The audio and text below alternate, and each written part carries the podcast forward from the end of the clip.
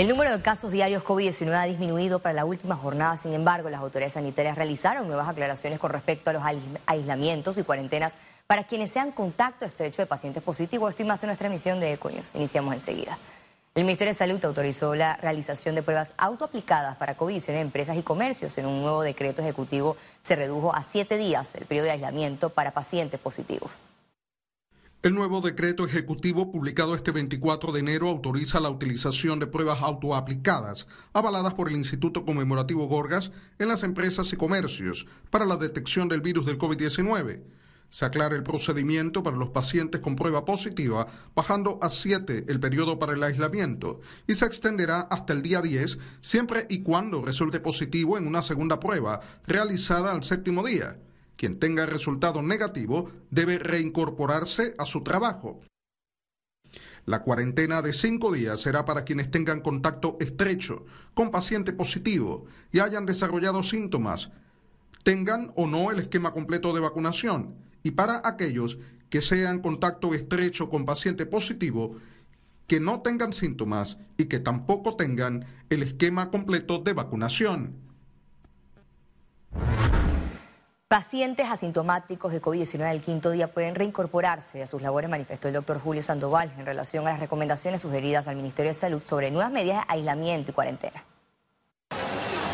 Tras el ausentismo laboral por el aumento de contagios por COVID-19, el médico intensivista Julio Sandoval aboga para que las autoridades sanitarias apliquen en el país permitir a trabajadores contagiados, pero sin síntomas, seguir laborando con un estricto uso de la mascarilla. Toda persona que ha tenido contacto con alguien positivo de COVID y está completamente vacunado, completamente vacunado. Y no ¿Tercera dosis? ¿Tercera dosis? Completamente vacunado significa tercera dosis y refuerzo. Esa persona no tiene ni siquiera que hacer cuarentena. Uso de mascarillas eh, correctamente y vigilar por los próximos cinco días. No pasó nada en cinco días. Adelante, continúe con sus labores, no hay que eh, hacerse pruebas, no hay que hacerse mayor cosa.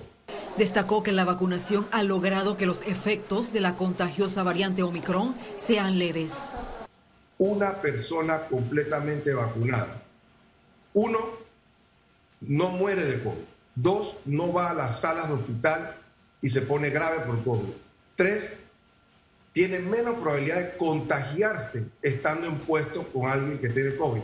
Y cuatro, si se contagia, transmite menos la enfermedad. El doctor Julio Sandoval señaló que todavía quedan dos a tres semanas difíciles de contagios por COVID-19. Indicó que la tasa podría aumentar a más de 20 mil casos diarios. Lizeth García, Econews. La primera dama de la República, Yasmín Colón de Cortizo, informó este lunes que tras realizarse una prueba COVID de prueba PCR positivo para el para, eh, para el COVID-19. La esposa del presidente entró en aislamiento y aclaró que, que cuenta con el esquema completo de vacunación y no presenta mayores síntomas. La directora médica del Centro para la Atención de Pacientes COVID-19 Figali aseguró que cuentan con los insumos y la capacidad adecuada a pesar del aumento de hospitalizaciones de las últimas semanas en cuanto a nuevos contagios.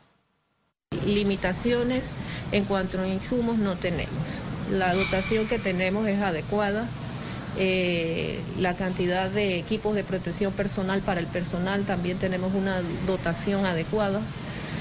Y en cuanto a equipamiento, eh, obvio con la inversión que se hizo desde el inicio de la pandemia, pues nosotros contamos con equipos suficientes para atender a los pacientes. Disminuye la cantidad de contagios diarios por COVID-19, aunque se realizaron menos pruebas, el índice de positividad sigue en aumento. 5.455 nuevos casos.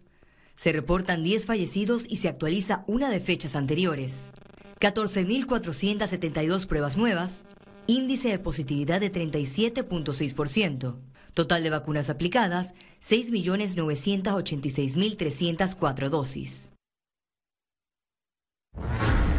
Una reciente encuesta revela que el COVID-19 continúa siendo percibido por muchos panameños como una amenaza, sin embargo, se han adaptado para convivir con el virus. Que de septiembre a diciembre vemos un incremento de siete puntos en el nivel de percepción de amenaza a nivel de país.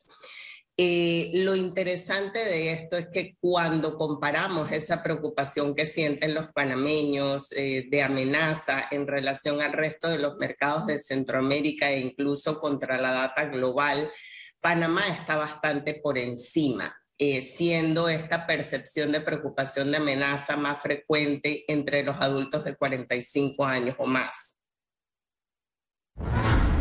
La confesión, proselitismo y clientelismo político del alcalde de Colón, Alex Lee, generó rechazo e indignación ciudadana. La fiscalía no puede investigar. El ex fiscal electoral Boris Barrios es de la tesis que existen suficientes elementos de convicción luego que el alcalde de Colón revelara que su gasto de movilización es una herramienta de trabajo para conseguir votos y asegurar la reelección. Si el alcalde de Colón o cualquier otro alcalde usa recursos del Estado para campaña política, comete un delito electoral. El caso aquí en Panamá, en estos momentos, aun cuando se aumentaron las penas para los delitos electorales en la última reforma, siguen siendo delitos que no tienen penas privativas de libertad eh, menos de cuatro años. En el caso de ser declarado responsable, las sanciones serían mínimas y sin detención preventiva, pero marcaría un precedente. A juicio de Barrios, la Fiscalía Electoral tiene la facultad de investigar porque todo se da en medio de un proceso electoral interno del PRD. Si es un alcalde en funciones y es sentenciado por uso de recursos del Estado, la pena se le puede, eh, eh, eh, puede ser reemplazada, pero la pena accesoria, que es la inhabilitación para el ejercicio de funciones públicas, que no puede ser mayor a la pena principal, puede ser, si es condenado a seis meses, la inhabilitación es por seis meses. Significa que es un relajo porque vuelve después de seis meses a ejercicio de funciones políticas, a cometer los mismos errores y todo el mundo lo sabe. En la Asamblea Nacional todavía está estancado el debate de los cambios a la ley de descentralización, donde solo hay consenso para eliminar las licencias con sueldo. El diputado Juan Diego Vázquez dice estar en contra de los ingresos elevados. Lo que no me han podido explicar o sustentar, para mí, es mi opinión, es estos grandes y altos salarios y menos para hacer lo que sin duda alguna es politiquería electoral de entregas y todo lo demás a nombre de ellos mismos para poder buscar o asegurar su reelección o su elección a otros cargos similares. Para Nec Planels del movimiento independiente, los gobiernos locales han perdido el norte y el objetivo por el cual fueron electos. Es una vergüenza, en un acto casi infantil, confesó lo que todos sabemos, que es que el dinero de la movilización se está utilizando para actos proselitistas. Ahora el reto es del fiscal electoral de que verdaderamente no quede solamente en un anuncio de una investigación, sino que procedan a aplicarle la ley con todo su peso.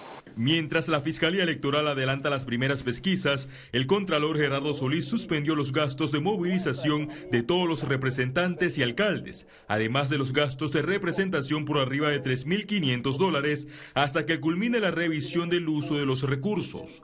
Félix Antonio Chávez, Econius.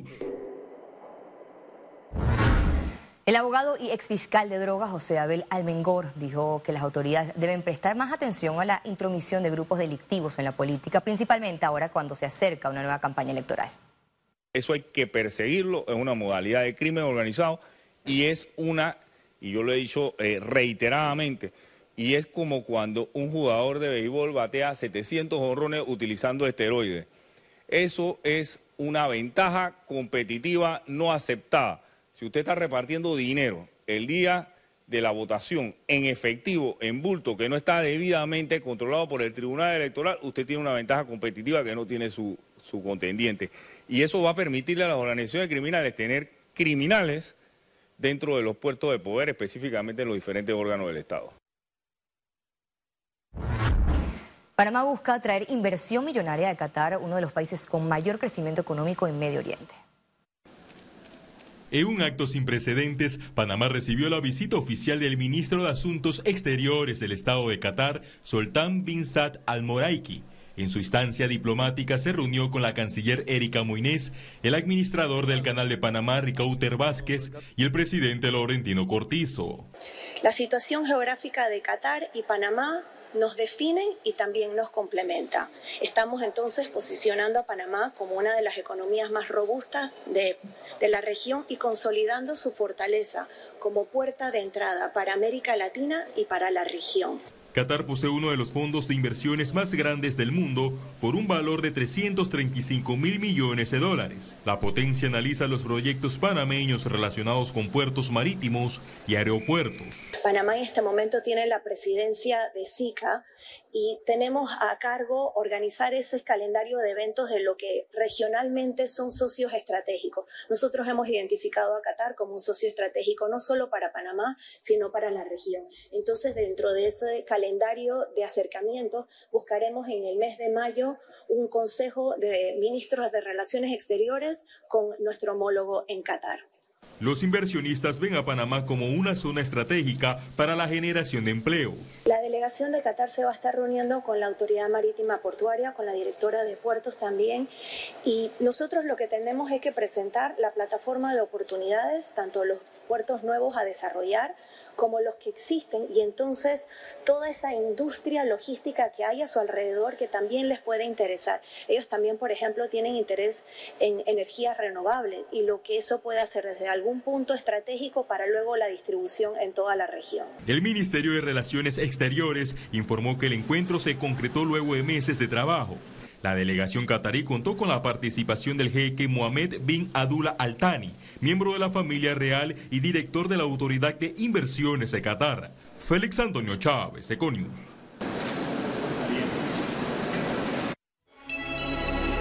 Economía. Los alivios en pago de impuestos estarán vigentes hasta el próximo 31 de enero. Durante la pandemia, 259.947 contribuyentes fueron beneficiados con alivios en el pago de sus impuestos. Así lo informó la Dirección General de Ingresos este lunes durante una rendición de cuentas. Señalaron que las personas pueden acercarse a la institución hasta el próximo 31 de enero para acogerse a la medida tributaria. Las personas naturales y jurídicas pueden verse beneficiadas con un 75% de condonación si cumple con la totalidad del pago. Si no puede cumplir con la totalidad del pago, tiene la posibilidad de llegar a acuerdo de pago hasta junio de este año. Por lo tanto, ese es el beneficio que a la fecha se mantiene, producto de la situación económica y que... Para el pago del impuesto inmueble, hicieron llamado a cumplirlo, por lo que también mantienen beneficios durante el primer cuatrimestre del 2022. Si pagas de aquí a abril, tienes un beneficio de un 15% de pronto pago, es decir, vas a pagar 15% menos si pagas la totalidad del año al 15 de abril. En cifras de la situación tributaria de Panamá, informaron que el país cerró el 2021 con una recaudación mayor a los 7.366 millones de dólares en ingresos corrientes, un aumento de 8.72% respecto a los 6.775 millones de dólares recaudados en 2020. Para este 2022 esperan recaudar 9.500 millones de dólares, lo que sería una recaudación mayor a la del 2019, año sin pandemia. Ciara Morris, Econews. Empresarios piden no cometer errores y respetar lo acordado entre Minera Panamá y el Gobierno Nacional. Además, esperan que los fondos recibidos del nuevo contrato sean para el desarrollo estratégico del país.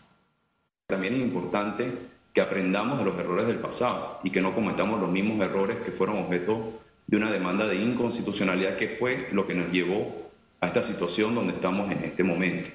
En cuanto al, al uso de los fondos eh, adicionales que estamos recibiendo como país, que eh, a diferencia de otras ocasiones y de otros contratos, estos son fondos recurrentes de un monto importante, o sea, estamos hablando de mínimo 375 millones de dólares. Y esos fondos tienen que ser puestos para acelerar o multiplicar el crecimiento económico de Panamá. Panamá está a la expectativa de los resultados de la última evaluación de Gafi para salir de la lista gris de países con deficiencias en la lucha contra el blanqueo de capitales. Al ISMO le falta efectividad en el cumplimiento de sus leyes.